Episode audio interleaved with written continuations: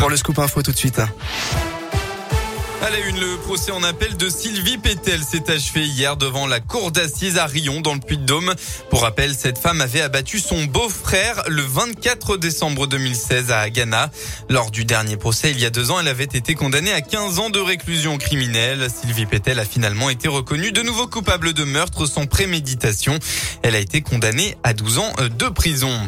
Retour des antipasses sanitaires dans la rue aujourd'hui à Saint-Étienne, Bourg-en-Bresse ou encore Clermont-Ferrand. Une manifestation est organisée alors que la mobilisation est en nette baisse depuis plusieurs semaines.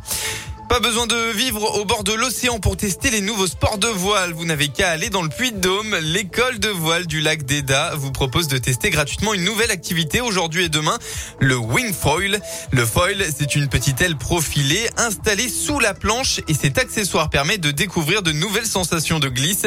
Même les débutants peuvent y trouver leur compte, promet Olivier Sigaud, le responsable de l'école de voile du lac d'Eda. On a une planche de surf qui flotte plus ou moins en fonction de son niveau. Ensuite, on a un hydrofoil sous ce surf qui va permettre à un moment donné de s'élever sur l'eau et de voler littéralement. Et pour ça, on utilise le vent avec une voile qu'on tient dans les mains. La plupart des lacs en France et notamment en Auvergne, le vent est très irrégulier. Et la voile va nous permettre justement de prendre de la vitesse et de passer des zones où il y a moins de vent avec l'hydrofoil. Donc les lacs sont vraiment très adaptés à, cette pratique. Les gens voleront peut-être pas pour un premier essai, mais ils vont pouvoir aller sur l'eau, manipuler la voile, faire des manœuvres. On va avoir du matériel pour vraiment quelqu'un qui débute.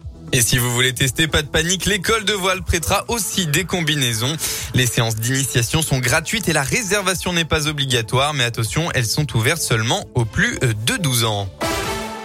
Dans le reste de l'actualité, quatre personnes mises en examen pour des projets d'action violente. Ils étaient membres de l'ultra-droite et de l'entourage de Rémi Daillé, la figure du complotisme.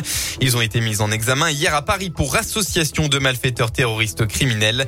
Les suspects âgés de 43 à 69 ans, dont deux anciens militaires, avaient été placés en garde à vue mardi dernier. Et puis c'était il y a 40 ans, la loi abolissant la peine de mort en France avait été promulguée hein, le 9 octobre 1981. Le 40e anniversaire sera célébré euh, par Emmanuel Macron au Panthéon en présence de Robert Badinter, avocat, ancien garde des Sceaux, président du Conseil constitutionnel et sénateur, qui fut l'homme de ce combat contre la peine de mort. Les sports en rugby de la Pro D2, la bonne affaire pour Oyonnax qui s'est imposé 36-19 face au Stade Montois. Défaite en revanche pour Bourg-en-Bresse 26-12 sur la pelouse d'Aurillac. En basket enfin, troisième journée de championnat aujourd'hui. Après deux victoires en deux rencontres, la JL de Bourg a d'ores et déjà plutôt bien démarré la saison. Les Bressons affrontent ce soir Strasbourg pour la troisième journée. Coup d'envoi à 20h. En revanche, début de saison raté pour la chorale de Rouen qui n'a gagné aucun de ses premiers matchs. Il faudra se relever sur le parquet de Paris à 20h aussi. Merci.